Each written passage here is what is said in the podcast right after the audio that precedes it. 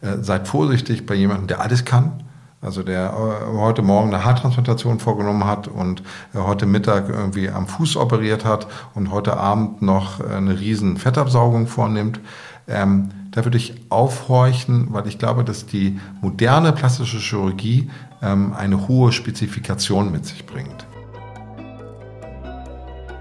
Forever Young, der Gesundheitspodcast vom Lanzerhof. Von und mit Nils Behrens. Die Attraktivität eines Menschen ist ein klarer Wettbewerbsvorteil. Natürlich kann man das immer als subjektiv empfinden, aber es gibt schon ganz klare Maßstäbe, was Menschen im Allgemeinen als attraktiv bezeichnen und was nicht. Von Natur aus ist vielleicht nicht jeder Mensch attraktiv, aber hat vielleicht dafür eine tolle Persönlichkeit. Darum geht es aber manchmal nicht. Denn es ist nachweislich, dass attraktive Menschen einen besseren Job bekommen und mehr Gehalt verdienen. Wenn jetzt also Mutter Natur es gegebenenfalls nicht so gut mit jemandem gemeint hat, dann könnte man unter Umständen daran versuchen, was zu ändern. Ob man das machen sollte und wie, erklärt mir mein heutiger Gast. Dr. Med Jan Nebendahl ist Facharzt für plastische und ästhetische Chirurgie am Dermatologikum hier in Hamburg. Sein Ziel ist es, die natürliche Ausstrahlung und Persönlichkeit seiner Patienten zu unterstreichen, wobei er einen hohen Wert auf eine harmonische Balance legt. Herzlich willkommen, Dr. Jan Nebendahl. Hallo, herzlich willkommen. Viel, schön, dass ich hier sein darf. Schön, Jan, dass das jetzt mal klappt. Und äh, ich habe schon gesagt, wir haben ja ein sehr boulevardeskes Thema jetzt hier heute, nämlich das Thema plastische Eingriffe. Und ich finde es so ganz interessant. Äh, ich weiß noch genau, wie früher meine Eltern mit uns damals noch den Denver Clan gesehen haben. Also die äh, jüngeren, Hörer, die etwas älteren HörerInnen werden sich erinnern, das war so eine Abendsendung, äh, sowas wie heute Netflix ist, aber wir hatten halt nicht so viel Auswahl. Und da wurde dann immer darüber gelästert, wenn Menschen dann schon so operiert waren. So. Und da wurden dann auch so Witze gemacht, dass man dann hinten quasi so die, die Haut hinten so zusammengezogen hat und die Leute sahen immer so ein ganz klein bisschen mumienhaft aus. Und äh, heute ist das ja wirklich total akzeptiert geworden, habe ich so das Gefühl. Nicht so mumienhaft auszusehen, die machen es wahrscheinlich auch besser, aber es ist nichts mehr, was man so verheimlicht oder aber gegebenenfalls auch so laut drüber lästert oder täuscht es? Nein, ich glaube, dass die plastische Chirurgie ähm, sehr viel mehr da in der Mitte der Gesellschaft angekommen ist und auch äh, durch seriöse Arbeit gezeigt hat, dass es ein genauso wichtiger Bestandteil der Medizin ist, äh, wie vielleicht äh, andere Bereiche der Chirurgie. Und das ist ganz spannend. Äh, man kann lange darüber diskutieren, was wichtiger ist, ob du jetzt zum Beispiel einen Zeigefinger replantierst oder ob man einen nasenchirurgischen Eingriff durchführt. Und ähm, wenn du Patienten kennenlernst, die beispielsweise unter ihrer Nase unheimlich leiden ähm, und diesen Leidensdruck spürst, dann weißt du auf einmal, dass diese Patienten niemals von sich sagen würden, dass es hier reine Ästhetik oder so, sondern die fühlen sich einfach in ihrem Erscheinungsbild, vielleicht auch von der Nasenatmung, erheblich eingeschränkt, sind traurig, haben eine verminderte Lebensqualität. Und die plastische Chirurgie hat hier die große Chance, den Leuten zu helfen und vielleicht ihre Lebensqualität zu bessern. Und das ist eine tolle Arbeit. Also das schönste Statement, was ich jemals dazu gehört habe, das ist wirklich aber auch schon bestimmt 15 Jahre her, hat die Sängerin Nena mal im, im Interview gesagt, die, wie sie denn zu dem Thema plastische Chirurgie stehen würde. Und sie hatte dann gesagt, für sie ist der Körper wie ein Haus und wenn man das Gefühl hat, dass man das Haus auch mal renovieren muss, dann soll man das tun. Sie findet da nichts Falsches dran. Ja, ja, ja. Sehr schön. Das, das, ja. Für eine Nena sehr tief gegründet.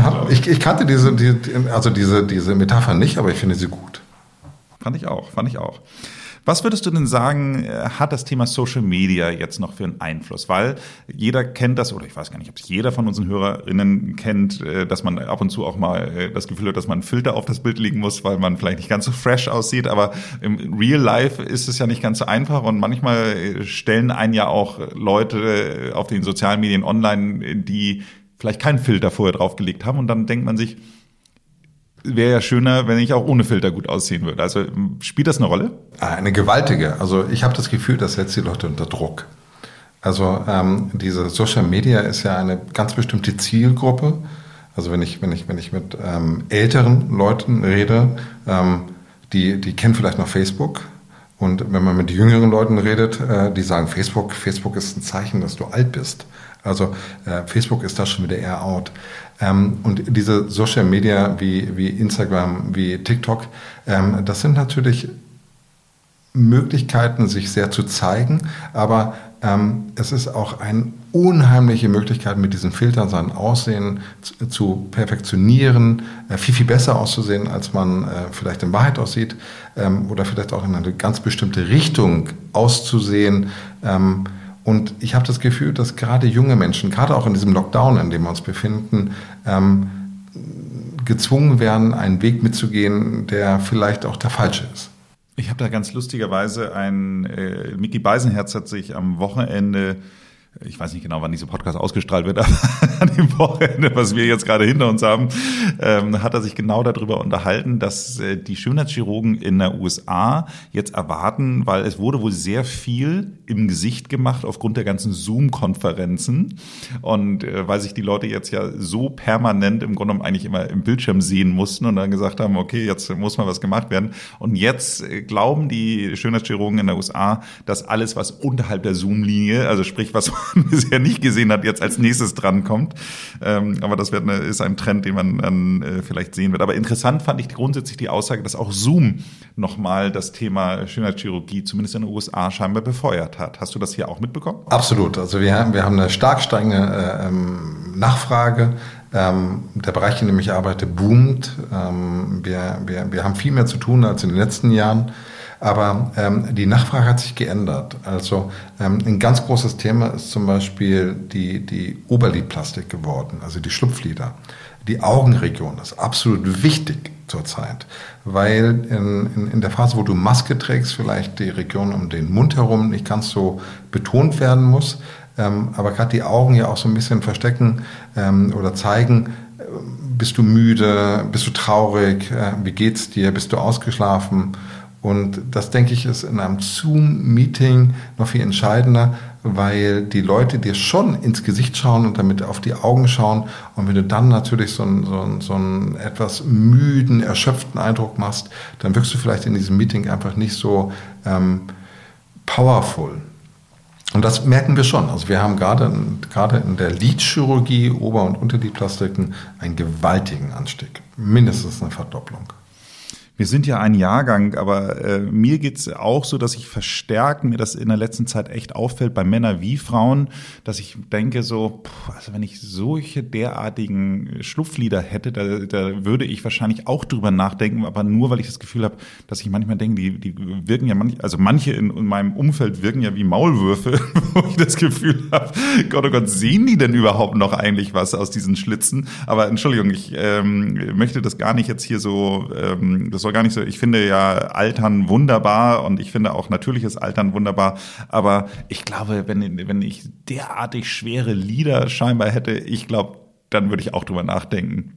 Ja, und die Lidchirurgie, das, also die, die, die, die Schlupflider, das ist für den, für den Patienten eine ganz dankbare Geschichte. Der Eingriff ist technisch einfach, das Ergebnis ist sehr gut vorhersagbar und es ist eine Operation, die dich einfach besser aus den Augen rausschauen lässt. Die, genau, Vorhänge, die Vorhänge sind weniger. Du kriegst die Augen leichter auf. Du bist weniger, weniger müde abends und du siehst frischer aus. Nicht unbedingt jünger. Ich glaube, ähm, das ist ein Versprechen, was die plastische Chirurgie meistens sowieso nicht halten kann. Wirkliche ähm, Menschen jünger aussehen zu lassen. Aber es geht, ähm, dass sie frischer, wacher aussehen. Und das finde ich ist schon ein Riesengewinn. Ich finde, da sprichst du einen sehr interessanten Punkt an. Also ich hatte jetzt neulich, hatte mir äh, ein guter Freund von mir seine neue Freundin vorgestellt und ähm, da habe ich auch gedacht, so, ja, doch, die wirkt ja irgendwie, ähm, die wirkt ja äh, noch eigentlich ganz gut in Shape für ihr Alter. Und dann meinte er, wieso, was glaubst du, wie alt die ist? Und dann meine ich dann so, Mitte 40 und dann sag, sagte er so, nee, die ist 34. So und äh, der, der, der, der Hintergrund, warum ich das dachte, war, weil die schon so viel offensichtliche Eingriffe in ihrem Gesicht und äh, auch in ihrem Körper hatte, dass ich, äh, das macht solche Menschen automatisch alt. Ich finde, wenn du siehst, dass da äh, jemand aus deinem Fach schon dran war, macht das Menschen automatisch alt, weil du denkst dir irgendwie Schönheits-OPs, ähm, solche offensichtlichen, machen ja in der Regel dann eher Leute mit Mitte 40 oder höher, würde ich immer so behaupten. Mhm. Also ich finde das, ich das ganz spannend, was du gerade ansprichst. Ich finde auch, dass der äh, Grad der schmal ist. Also du kannst ähm, mit, mit der ästhetischen Medizin Tolles bewirken, aber du kannst auch Monster produzieren. Ähm, und das geht bei bestimmten Patienten wahnsinnig schnell. Ähm, man muss auch so ein bisschen unterscheiden. Äh, in, in, in Hamburg hier äh, ist es eigentlich so, dass die Leute ähm, ganz stark den Wunsch haben, natürlich auszusehen. Also meine Patienten kommen nicht und sagen, das soll jetzt aber jeder sehen, dass ich bei dir war und jeder soll sehen, dass ich es mir leisten kann. Ähm, deswegen hau mal ordentlich rein. Aber beispielsweise, wenn ich mit brasilianischen Kollegen mich unterhalte äh, und, und vielleicht auf Kongressen wir, wir ähm, Ergebnisse vergleichen, dann fragen die mich, warum ich all meine Patienten unterbehandle. Und ähm, in Brasilien ist es beispielsweise so, ähm, wenn, wenn du jemanden ein Facelift machst und von 100 Meter Entfernung eigentlich nicht zu sehen ist, dass die Patientin gefacelift wurde, ähm, dann hast du irgendwie deine Arbeit nicht richtig gemacht. Denn die hat ja gerade mal 10.000 Euro äh, natürlich in, in, in brasilianischen Reals ausgegeben. Und ähm, das muss, das ist wie, wie so das Auto, das neue Auto, das muss direkt vor der, vor der, vor der Haustür geparkt werden. Und das ist etwas, was mir persönlich aber hier in Hamburg unheimlich zugute für, äh, kommt. Ich mag diese übertriebenen Ergebnisse gar nicht. Sie sind mit meinem persönlichen Schönheitsideal nicht äh, unter den Hut zu bekommen. Ähm, ich möchte in meiner Arbeit Makel verbessern, ich möchte Lebensqualität verbessern, ähm, ich möchte, möchte, dass die Patienten gut aussehen, aber ich möchte auf keinen Fall, dass die Patienten künstlich äh, gemacht äh, oder übertrieben aussehen. Das, das, dafür stehe ich nicht. Das bin ich nicht. Äh, und äh, interessanterweise kommen auch diese Patienten nicht zu mir. Das ist ganz spannend, dass jeder, jeder Behandler findet so sein, sein, sein Klientel. Ähm, und äh, Patienten, die jetzt sehr offensichtliche Ergebnisse wünschen, die, die ganz, ganz stark aufgeplusterte Lippen haben wollen oder, oder so diese Cat Eyes oder so. Ähm, das sind Gott sei Dank Patienten, die sich äh, nur in seltensten Fällen zu mir verirren. Man muss dazu ja sagen, das äh, geht mir zumindest so, dass in Hamburg natürlich auch dieses Thema Seriosität deiner Branche auch äh, einen, einen massiven Rückschlag erlitten hat. Das ist wahrscheinlich 10 bis 15 Jahre her, wie ähm, eine Dame mal bei einer Nasen-OP dran verstorben ist und dann stellte sich raus, dass der Arzt, der diesen Eingriff gemacht hat, irgendwie Zahnarzt war, weil eben halt diese diese Berufsbezeichnung äh, irgendwie keinen Schutz hat oder Schönheitschirurg, glaube ich, oder, oder ich weiß gar nicht, wie, wie, wie, wie die Bezeichnung war, aber auf jeden Fall äh, glaube ich, hat, war das der Zeitpunkt, wo natürlich sehr viele Leute auch nach einer seriösen Adresse gesucht haben. Und das Dermatologikum hat ja damals ursprünglich mit jemandem angefangen, der, glaube ich, äh, gar kein, der auch nur Dermat nur, Entschuldigung, der Dermatologe war und gar kein Chirurg und der in erster Linie so ein bisschen mit diesen Unterspritzungen anfing. Und dann, als der äh, Kollege gegangen ist, bist du ja gekommen und das war ja dann ja quasi der Beginn, wo dann, äh, ich sag mal, die größeren Messer rausgeholt wurden. Und ähm, nichtsdestotrotz, ich äh, glaube, wenn ich in irgendeiner Weise über sowas nachdenken würde, würde ich wahrscheinlich auch immer zu euch kommen, aus zwei Gründen. Zum einen weiß ich einfach, die, die, das äh, Volker Steinkraus, ähm, der ja immer noch das, das Aushängeschild des Dermatologikums ist, äh, sich sehr viel Sorgen um seine Reputation auch macht, zu Recht ähm, und einfach für eine gewisse äh, Sache steht. Und darüber hinaus man ja auch das Gefühl hat manchmal, dass diese Preise für die Eingriffe auch immer noch mehr gewürfelt wird, als es sonst nach der Gebührenordnung für Ärzte irgendwie üblich wäre. Und ich irgendwie immer das Gefühl hatte, dass ich da auch einen fairen Preis bekomme. Also ich wollte jetzt gar keine Werbesendung für, für, für euch machen, aber ich glaube schon, dass das die beiden Punkte sind, wovon ihr sehr profitiert. Also ähm, ich finde wichtig, dass du das ansprichst. Äh, die Schönheitschirurgie oder der Begriff Schönheitschirurg ist nicht geschützt. Es gibt den nicht als Facharzttitel. Also du kannst kein Facharzt für Schönheitschirurgie sein. Ähm, du kannst einen Facharzt machen für plastische Chirurgie, das bedeutet, du studierst äh, Medizin und im Anschluss an das Studium hast du eine chirurgische Grundausbildung, die zwei Jahre dauert und dann gehst du in deine weitere äh, Spezifikation hinein und in dem Fall plastische Chirurgie.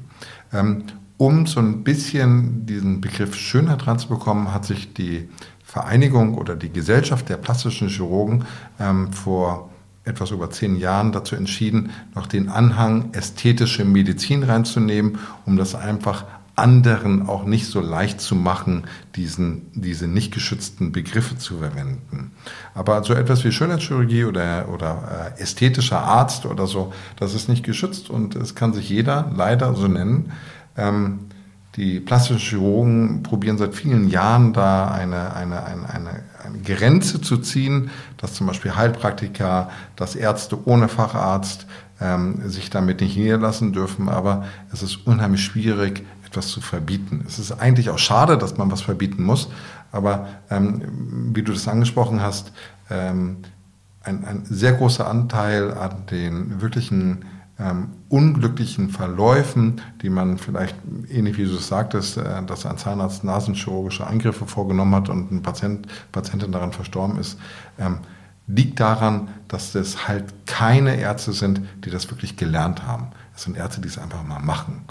Ähm, das ist so ein bisschen, natürlich bedeutet nicht nur, weil du es irgendwo gelernt hast und einen Facharzt gemacht hast, bist du hundertmal besser oder viel, viel besser, als jemand, der es nicht gelernt hat. Ähm, ich vergleiche das immer mit dem Autofahren. Ähm, nur weil du einen Führerschein hast, bist du kein super Autofahrer. Wobei 80 Prozent der Deutschen der Meinung sind, dass sie ein überproportional guter Autofahrer Das glaube ich. Was das denk, mathematisch nicht funktioniert. Ich glaube, das denken die Schrogen auch. Also da bin ich bei dir.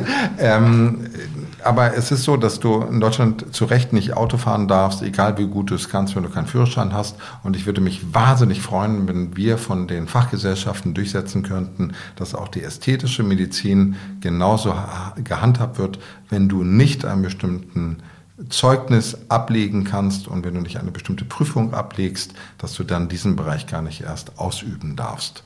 Und dafür muss man arbeiten, dafür muss man kämpfen, dass die Patienten wirklich zu Ärzten gehen, die das gelernt haben, die ausgebildet wurden, die eine Qualitätsprüfung hinter sich haben. Und das sind in der Regel Fachärzte für plastische Chirurgie. Das können aber auch genauso Dermatologen sein. Kommen wir mal zurück zu unserem Eingangsthema. Social Media. Sind deine Patienten, die Menschen, die zu dir kommen, jünger geworden im Laufe der Zeit, die du das machst? Ja, also auf der einen Seite wächst man mit seinen Patienten, das ist ganz spannend, oder man altert mit seinen Patienten. Also ähm, wenn du jetzt zum Beispiel in eine Praxis gehst, wo ein 60-jähriger äh, Kollege oder Kollegin arbeitet, dann wirst du sehen, dass der sehr viele Patienten auch in dieser Altersgruppe hat. Äh, und wenn du ein, ein vielleicht ganz jung, niedergelassener Arzt bist mit 35 oder so, dann wird der natürlich auch viele jüngere Patienten haben. Jetzt ist es so, dass wir eine große Gemeinschaftspraxis sind und dadurch gelten diese Regeln nicht ganz so für uns. Und ja, ich finde schon, dass Patienten jünger geworden sind. Und ja, ich glaube, es liegt schon an, den, äh, an diesen neueren Medien und an der Vergleichbarkeit und an den Druck, der dadurch entsteht. Und ähm, wenn du vielleicht Freunde nicht treffen kannst, weil es eine Ausgangssperre gibt, aber mit diesen Leuten chattest, ähm, dann ist dir vielleicht schon sehr viel mehr wichtiger, wie dein Bild ist, was die von dir ähm, transportiert bekommen, als wenn du jemanden live triffst. Und es gibt ja Menschen, die ganz anders aussehen. Es gibt ja Menschen, die ein, ein unheimlich fotogenes Gesicht haben und das ist der Fall. Du, du, du siehst ein Foto von jemandem und du denkst, boah, toll, ist ja ein sehr sympathischer Mensch, ein sehr gut aussehender Mensch. Und dann triffst du diesen Menschen live und in Bewegung und im Lachen ist der gar nicht so attraktiv und du wunderst dich so ein bisschen. Und da gibt es vielleicht auch, auch Menschen, deren, deren besonders besondere Attraktivität eigentlich erst in der Bewegung kommt, die so eine gewisse Aura haben. Wenn die anfangen zu lachen und jetzt was zu erzählen, wirken die auf einmal viel, viel attraktiver und sympathischer, als es vielleicht ein, ein Foto ähm, übertragen kann. Und das war, das hat sich, glaube ich, am stärksten geändert, dass du inzwischen halt nicht nur ein Foto als Social Medium hast, sondern du hast auch das Video und du, du hast den Clip. Und, und das ändert, glaube ich, das ist so eine gewisse Evolution in diesen Social Medien. Klar, Instagram war noch viel, viel mehr Fotos oder ist ja als ja. Fotoplattform gestartet. TikTok, äh, weiß ich gar nicht. Gibt's Kannst du, glaube ich, kein Foto. Nein. also ich glaub, müsste meine Tochter mal fragen, aber ich glaube nein.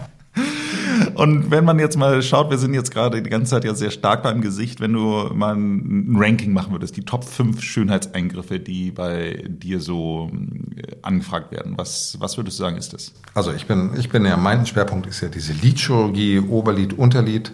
Ähm, ich mache viele Facelifts. Ähm, ich mache viele nicht blutige Eingriffe, nicht invasive Griffe, Eingriffe wie Botulinumtoxin, Hyaluronsäure, also diese Filler, ähm, Fäden, die man ins Gesicht äh, ähm, einbringen kann, um das Gesicht wieder nach oben zu ziehen. Aber ähm, wir haben auch natürlich körperformende Eingriffe, sei es beim Mann die Verweiblichung der Brust, diese sogenannte Gynäkomastie.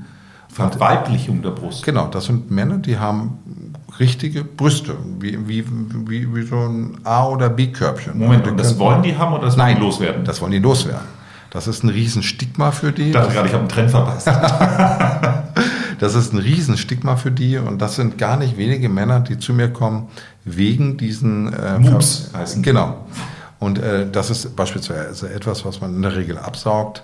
Ähm, wir haben viele Männer auch, die kommen ähm, um, um, für eine Fettabsaugung äh, um den Bauch herum, weil sie einfach sagen, Mensch, ich mache so viel Sport, ich ernähre mich so gesund und trotzdem kriege ich irgendwie, irgendwie diese, diese, diese, diese zusätzlichen Pfunde hier, genau, kriege ich nicht weg.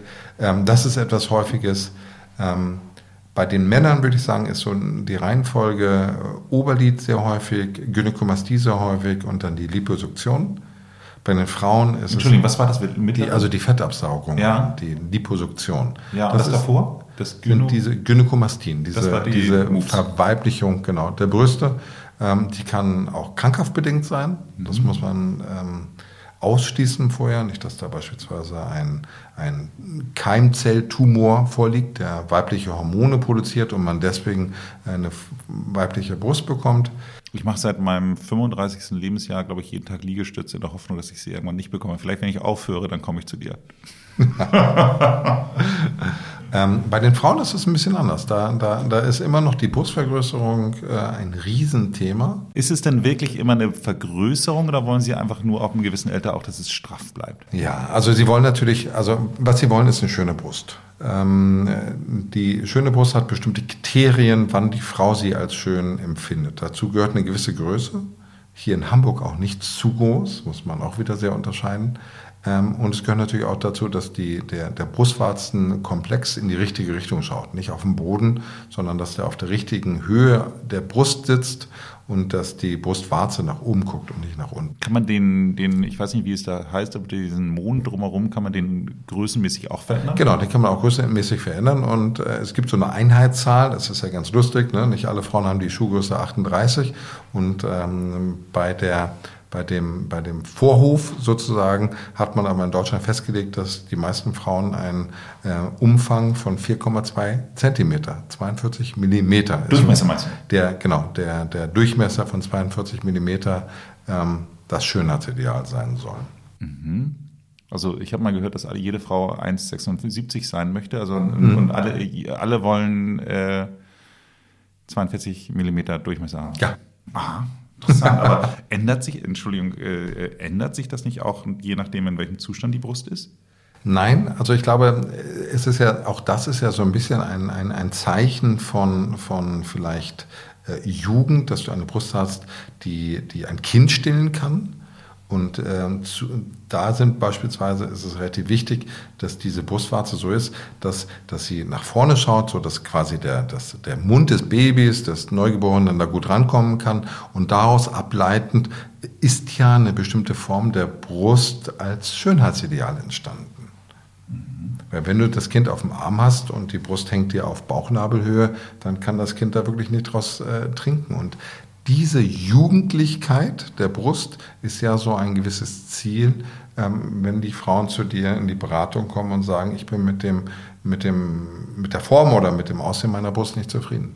Hattest du mal Fälle, wo du sagst, ähm, dass, äh, ich sage jetzt mal einfach eine, eine Mitte 20-jährige äh, Frau zu dir kommt, wo die äh, eigentlich eine gute, schöne groß, genau richtig große Brust, ist ja eine Frage der Definition, aber sagt, ich will mehr und wo du sagst, ja, machen Sie es nicht, gehen Sie ja, nach Hause? Na klar. Also ähm, das kommt gar nicht so selten vor, dass du äh, innerhalb einer Beratung vielleicht auch nicht äh, immer ein, eine Empfehlung hast und sagst, Sie, Sie, Sie müssen das oder das machen, sondern dass du die Patienten vielleicht auch, ähm, obwohl sie damit nicht zufrieden sind, wieder nach Hause schickst, weil du weißt, dass das Ergebnis ähm, nicht passen würde, weil das Ergebnis vielleicht zu dieser äh, Frau nicht passt, weil das, du das Gefühl hast, dass sie vielleicht überredet wird von jemandem, das zu machen.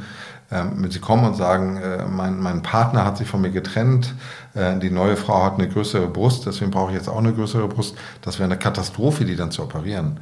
Äh, ein Jahr später ist sie vielleicht deswegen traurig, dass sie dann eine große Brust hat. Und du bist ja, ähm, du bist ja der Profi. Du als Arzt bist ja derjenige, der, der die Verantwortung übernimmt. Und ähm, ich denke, wenn du etwas machst, hinter dem du nicht stehst, was du für dich selber oder für deine Frau nicht machen würdest oder für deine Tochter nicht machen würdest, dann solltest du das auch Patienten nicht anbieten. Das geht nach hinten los. Und wie oft würdest du sagen, passiert das, dass du, dass Menschen zu dir kommen und du rätst ihnen das aus? Ja, das sind immer, das ist ganz interessant, das sind immer so Serien. Also manchmal hat man einen Monat über oder zwei Monate niemanden, wo man, wo man so ein bisschen äh, auch vielleicht kopfschüttelnd aus dem, aus dem Behandlungszimmer rausgeht. Und da kann es plötzlich passieren, dass du an, dem, an einem Tag drei Patienten nacheinander hast, die mit völlig ähm, falschen Vorstellungen und Wünschen zu dir kommen, die vielleicht technisch nicht umsetzbar sind oder die, die auch wirklich das, das, das nicht gut aussehen würden und auch nicht gesund wären. Also eine sehr große Brust ist einfach nicht gesund. Das macht Probleme im Haltungsapparat. Ähm, die Silikonkissen, die du brauchst, machen dir mehr Probleme, umso größer sie sind. Ähm, und das ist ja etwas, nochmal, du bist verantwortlich. Ähm, die können das ja vielleicht oder die wissen es ja nicht. Die haben einen Wunsch oder eine Vorstellung, aber die haben das ja nicht gelernt. Die, die haben nicht Medizin studiert, die haben keine Ausbildung zum plastischen Chirurgen gemacht. Ähm, ähm, du musst da schon sehr streng sein. Und mir ist sehr aufgefallen, wenn du Patienten ehrlich berätst, wenn du seriös bleibst und nicht Gefallen, nicht Dienstleister wirst und nicht eine Gefallenmedizin machst, ähm, dann glaubst du vielleicht in der Anfangsphase, dass du dadurch Patienten verlierst. Aber ich kann in meiner 20-jährigen Erfahrung und jetzt in den letzten sieben Jahren aus dem Dermatologikum wirklich sagen, nein, die kommen wieder mit einer anderen Problematik, die schicken ihre Freunde, weil sie gesehen haben, dass du ehrlich bist und dass du ähm, dich nicht verkaufst. Und das ist, glaube ich, ähm, wenn man die jungen Kollegen ähm, einen fragen, was ist vielleicht so ein bisschen ein Erfolgsgeheimnis, dann glaube ich, ist es, dass man genauso sein sollte. Ein Satz, über den ich mal sehr schmunzeln musste, den äh, mein Freund äh, Konstantin Herrmann, der damals äh, der Beauty Director von äh, GQ war, der hatte mal auch so einen Männeroptimierungsguide mal geschrieben und äh, da war dann unter anderem auch eine Hodensackstraffung für einen jugendlichen Auftritt. ja, wo, wo, wo ich so dachte, aha, wie viele Leute bekommen denn diesen jugendlichen Auftritt mit? Aber however, äh, ist das ein Thema? Nein, bei mir nicht. Also ähm, ich biete keine Intimchirurgie an, weder für, für also äh, im, im unteren Intimbereich. Die Brust ist jetzt. Also Dermatologikum gar nicht? Nein, wir machen das, wir machen das ganz. Eigentlich bieten wir es nicht an. Ähm, die die die ähm, Hodensackstraffung oder Penisverkürzung oder Penisverlängerung. Ach, das gibt wirklich? Ja, gibt schon. Also es gibt schon ein paar Wege, ähm, das anzugehen. Und ich glaube auch, dass es seine Berechtigung hat. Ähm, das sollte man aber, denke ich, im Zusammenspiel mit Urologen machen. Ähm, ich glaube, dass das nicht unbedingt Schwerpunkt in der plastischen Chirurgie sein sollte. Das ist aber meine Meinung. Ähm, es ist etwas, was in Zentren gehört und es ist auch sicherlich etwas so Komplexes und Schwieriges, dass du es nicht beherrschen kannst, wenn du es einmal im Jahr machst. Sehr viel häufiger ist die, die Schamlippenkorrektur bei Frauen. Wobei ich persönlich auch finde, dass es so ein Frauen-zu-Frauen-Thema ähm, mir war das immer ein Thema, was ich persönlich nicht gerne angegangen bin und ähm, deswegen biete ich es nicht an. Ähm, es ist aber ein sehr berechtigtes Thema. Bitte verstehe mich nicht falsch, Steven Niels. Ähm, ich würde überhaupt nicht sagen, dass das falsch ist, diese Operation vorzunehmen. Es ist nur so, dass ich mich darauf nicht spezialisiert habe ähm, und dass ich sie deswegen nicht anbiete. Kommen wir noch, äh, noch einmal zu der Brust jetzt als Beispiel zurück. Ähm, nehmen wir mal an, das ist eine jüngere Frau und die hat noch einen Kinderwunsch. Ähm, Gibt es da irgendwelche Einschränkungen? Dass ja. Ja, das ist eine ganz wichtige Frage. Und ähm, man sagt, wenn die in den nächsten zwei Jahren einen akuten Kinderwunsch haben, also richtig dafür ne, ähm, alles tun, damit sie schwanger werden, dann darfst du die nicht behandeln. Das Ergebnis ähm, würde zu kurz halten. Also stell dir vor, du, du, du, eine Patientin Anfang 30 kommt, weil sie zwei Kinder geboren hat. Die Brust sieht einfach nicht mehr so aus, wie, wie sie vorher aussah. Ähm, es fehlt an Volumen, die Brust hängt einfach unten und sie sagt, nein, ich möchte gerne gestraffte Brust haben. Das hinterlässt ja auch Narben. Ähm, und im nächsten Thema sagt sie, ja, aber ich habe noch einen konkreten Kinderwunsch, ich will eigentlich nochmal schwanger werden, ähm, dann wäre das falsch, die zu operieren. Ähm, mit der Schwangerschaft, mit dem Stillen verändert sich diese Brust. Es kann sein, dass durch die Narben das Stillen nicht möglich ist oder das Stillen der Frau sehr weh tut. Das wäre dann für das Kind falsch. Und es würde auch wahrscheinlich nach dem Still Absetzen des, des Kindes von der Brust würde die Brust wieder nicht gut aussehen. Und wie viel Zeit hätte sie dann? Dann hätte sie vielleicht ein Jahr lang oder ein halbes Jahr eine schöne Brust gehabt und danach muss sie nachgestraft werden. Das wäre nicht seriös. Das sollte man nicht anbieten. Und die Fachgesellschaften haben hier auch ganz klar gesagt, wer in den nächsten zwei Jahren ein Kind bekommen will, äh, dem sollte man sagen, bekomm du mal das Kind und wenn du das dann fertig gestillt hast und dein Kinderwunsch abgeschlossen ist, dann bist du herzlich eingeladen, nochmal in meine Beratung zu kommen. Und nehmen wir mal an, jemand ist 25, sagt trotzdem, ich möchte eine neue Brust und bevor ich 30 bin, denke ich sowieso nicht über Kinder nach. Mhm. Ähm, ich, also, Entschuldigung, ich, ich denke, da würde man, als, da würde man es machen. Ja, aber ich denke jetzt als Mann so, äh, oder als, als Mensch, also Physik war immer mal eins meiner besten Fächer und ich denke dann immer irgendwie sowas, naja, da ist jetzt irgendwie so ein Volumen, äh, äh, wo zusätzlich jetzt dieses Silikonkissen reinkommt und dann weiß man ja, wenn dann so richtig die Milch einschießt, dass das Volumen der Brüste dann ja nochmal signifikant zunimmt in der Zeit. Wenn ich mir dann vorstelle, dass da die Haut einfach gar nicht so viel Platz hat, wie es die Natur vorgesehen hat, weil eben halt schon zusätzlicher Platzbedarf durch diesen Mitbewohner da irgendwie, äh, ausgenutzt wird. Mitbewohner, super. Mitbewohner, äh, ich gut. Würde, dann würde ich jetzt einfach mal so denken, das kann doch für die gesamte Anatomie und insbesondere für die, die das ganze Thema da irgendwie auch nicht vorteilhaft sein. Ja, aber die, die modernen Techniken sind sehr atraumatisch. Ähm, die modernen Techniken sind in der Regel so, dass du das Silikonkissen unter dem Brustmuskel legst, sodass das Silikonkissen so gut wie gar nicht mit der Brustdrüse in Berührung kommt. Ähm, die, die Stillfähigkeit wird in der Regel dadurch nicht beeinträchtigt. Ähm, aber es stimmt, viele Frauen, die eine Brustvergrößerung durch Silikonkissen haben, stillen häufiger ab. Das liegt aber gar nicht daran, dass sie nicht stillen können, sondern dass sie gerade aus dieser Angst, eine danach nicht so schöne Brust zu haben, ähm, sich vielleicht dazu entscheiden, dem Kind eine künstliche Milch zu geben und nicht die Muttermilch, was falsch ist. Wir wissen in der Medizin, dass äh, du nichts Wichtigeres machen solltest als Mutter, als dein Kind zu stillen, wenn es dir dann möglich ist. Ähm, und um deine Frage nochmal zu beantworten, es kommt also ein 25-jähriges Mädchen, ähm, die sagt, ja klar habe ich einen Kinderwunsch, aber eigentlich nicht in den nächsten fünf Jahren und die, die ist nicht glücklich mit ihrer Brust. Ja, die würde man operieren, auch wenn das jetzt vielleicht für dich ein bisschen paradox wirkt und, und, und auch in der Zeitlinie mit äh, zwei oder drei oder fünf Jahre nicht passt. Aber ähm, die sind halt auch nur einmal 25. Ne? Ich will weiter mal ein bisschen auf diesen gesundheitlichen Fragen dann eingehen. Wenn ich mir jetzt so vorstelle, dass äh, man Fett absaugen lässt, so, und dann hat ja der, der Körper hat da ja mal irgendwann Fettzellen eingelagert, so, und äh, ich denke mir dann, wenn man die jetzt einfach wegsaugt, wie findet der Körper denn das? Weil letztendlich äh, äh, denke ich mir immer so, die Evolution hat das Ganze ja mal gemacht, damit sie so ein bisschen Vorräte anlegt. So, jetzt wird dem Körper die Vorräte geklaut. Wenn man nicht signifikant jetzt seinen Lebensstil ändert, will der Körper da nicht diese Vorräte zurückhaben? Also legt er sie nicht wieder neu an?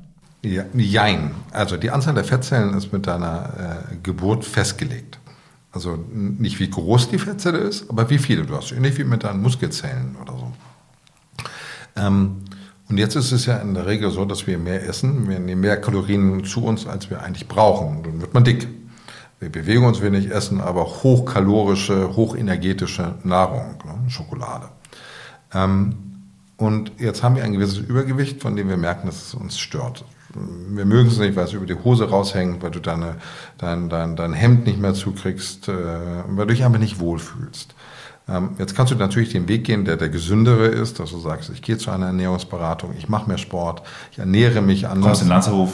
Kommst in Lanzerhof ähm, und das ist sicherlich das Bessere und das Gesündere.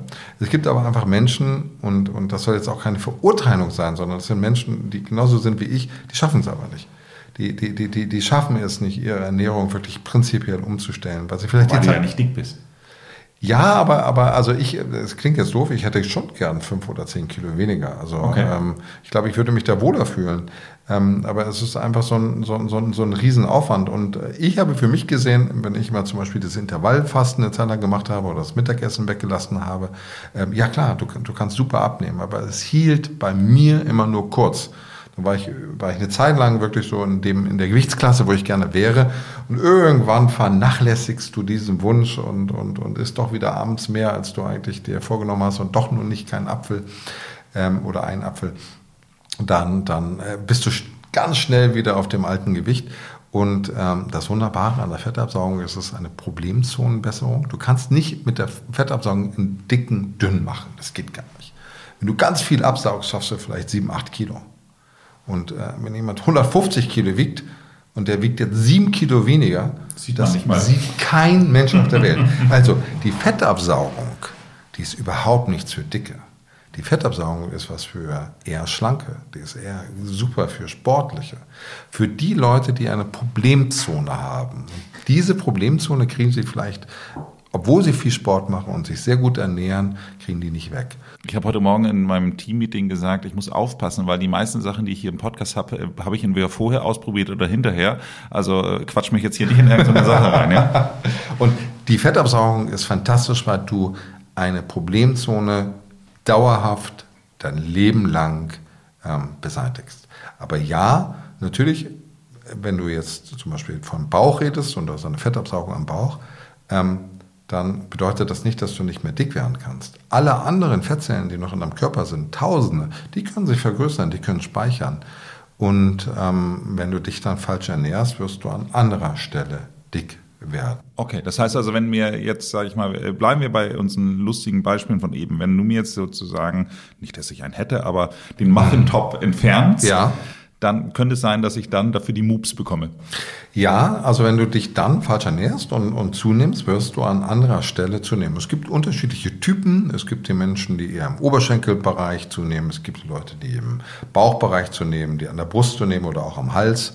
Ähm, ich ich habe einen guten Freund, der sieht, der, der weiß immer, wie sein, quasi sein Körpergewicht ist, ob ihm, ob er das, den obersten Knopf bei seinem Lieblingshemd zukriegt oder nicht. Ähm, der braucht keine Waage, weil er sagt, daran erkennt er das. Ähm, ich kenne viele Frauen, die das an dem BH merken, ob der BH eher drückt oder, oder, oder eher ein bisschen die Brust locker drin ist, ähm, die daran einfach erkennen, äh, wie es ihnen geht. Ich persönlich merke es am Gürtel. Ich weiß nicht, äh, hast du eine Stelle, wo du merkst, ob du gerade so ein bisschen kräftiger bist? Schon Hemden. Schon Hemden, ne? Hemden würde ich auch sagen. Ich habe ja immer sehr taillierte Hemden, aber ich trage in letzter Zeit keine Hemden mehr, deswegen merke ich nicht mehr den Unterschied so. Auch das ist interessant, ne? wie sich die auch da die Mode geändert hat. Ne? Ja, absolut. Kommen wir jetzt nochmal äh, insgesamt zu dem, dem Verteilen der, der äh, Sachen, weswegen Leute bei dir sind. Ähm, weil äh, grundsätzlich ist es ja so, dass man nicht nur, ich sag mal, über Optimierung redet, sondern es gibt ja auch wahrscheinlich die Fälle, wo Leute Unfälle hatten ähm, oder, oder andere Sachen passiert sind, sage ich mal sowas. Also ich ähm, ja, äh, hatte neulich ja auch diesen Fahrradunfall, habe ja immer noch eine Narbe auf der Oberlippe. Ähm, das sind, äh, wenn jetzt viel, viel größer geworden wäre, dann äh, wären das natürlich auch so Fälle, wo man sagt, ich fühle mich so unwohl, mein Gesicht ist entstellt. Ähm, ist das dann, also äh, kommt das oft vor und wenn ja, wie häufig? Also das ist nicht unbedingt der Bereich der ästhetischen Medizin, sondern das ist eher die rekonstruktive Medizin ne? oder Chirurgie, wenn du einen Unfall hattest, wenn du eine Verbrennung gehabt hast, wenn du vielleicht auch ein, ein, irgendwas im Gesicht oder am Körper hattest, was dir weggenommen werden muss, ein Tumor ähm, und du dann verbleibend eine Narbe oder ein, ein, ein Gewebedefekt hast. Ähm, und das ist sicherlich bei mir 50 Prozent der Tätigkeit. Also ich würde sagen, dass, dass ich mache gerne und, und viel Ästhetik, aber ich würde sagen, die Hälfte der Zeit verbringe ich mit wirklich rein medizinischen Fragestellungen, ähm, wo es nicht darum geht, ob das jetzt ein Verschönerungseingriff ist, sondern weil die Leute ein Problem haben. Ähm, das kann relativ ähm, schwer zu definieren sein, wie bei den Oberlidern, bei den Schlupflidern. Wann ist das eine Normvariante? Ja, mit einem bestimmten Alter hat jeder vielleicht ein bisschen zu viel Haut am Oberlid. Und wann ist das krankhaft? Man kann nicht dann nicht mehr genügend aus den Augen rausschauen. Äh, beim Straßenverkehr, äh, gerade beim Blick zur Seite, sehe ich dann vielleicht schlecht. Ähm, oder die großen Brüste der Frau. Ab wann ist, wann ist das so groß, dass ich dadurch Haltungsprobleme bekomme, ähm, dass ich, dass ich äh, vielleicht keine normale Kleidung mehr anziehen kann, ähm, dass mir die, die Träger des, des, des BHs in die Schulter hineinbohren, ähm, solche Fragestellungen. Und da ist natürlich auch der Übergang etwas fließend. Ähm, es ist sehr schwierig, das ganz genau zu definieren. Ist jetzt vielleicht eine sehr deutsche Frage, aber zahlen solche Sachen dann auch die Krankenkasse? Ja. Also, wenn du eine medizinische Indikation hast, dann ist diese nicht mehrwertsteuerpflichtig, im, im, im Gegensatz zu den ästhetischen Eingriffen, die sind mehrwertsteuerpflichtig. weil nicht medizinisch. Ähm, und wenn du ähm, ein, eine ähm, Erkrankung hast, die in dem Leistungskatalog der Krankenkassen enthalten ist, brauchst du auch beispielsweise die Krankenkasse darum nicht zu fragen. Es ist so, dass ähm, einmal im Jahr ein, ein, ein Bundesausschuss äh, zusammenkommt, wo für alle Krankenkassen, sei es private oder gesetzliche Krankenkassen, festgelegt wird, was der Leistungskatalog zu sein hat. Also es kann nicht sein, dass du beispielsweise eine Versicherung abschließt, die bestimmte Dinge nicht beinhaltet. Fahrradunfall zum Beispiel. Ja, dass du einfach nicht aufpasst und im Kleingedruckten steht, ja, äh, in ihrem Versicherungstarif sind aber keine Unfälle mit Fahrrädern oder so äh, versichert. Das geht nicht. Und ähm, wenn du jetzt etwas hast, wie beispielsweise auch ein, ähm, ein häufiges Thema, äh, du hattest Brustkrebs und, und dir wurde ein Teil der Brust abgenommen und dadurch hast du keine symmetrische Brust mehr oder es, dir fehlt eine Brust gänzlich, ähm, dann musst du da nicht groß vorher Anträge stellen, sondern das, die Rekonstruktion der weiblichen Brust ist dann mit Sicherheit eine medizinische Leistung, die deine Krankenkasse übernehmen muss. Es gibt aber so einen, einen Grenzbereich, wie beispielsweise bei den Schlupfliedern.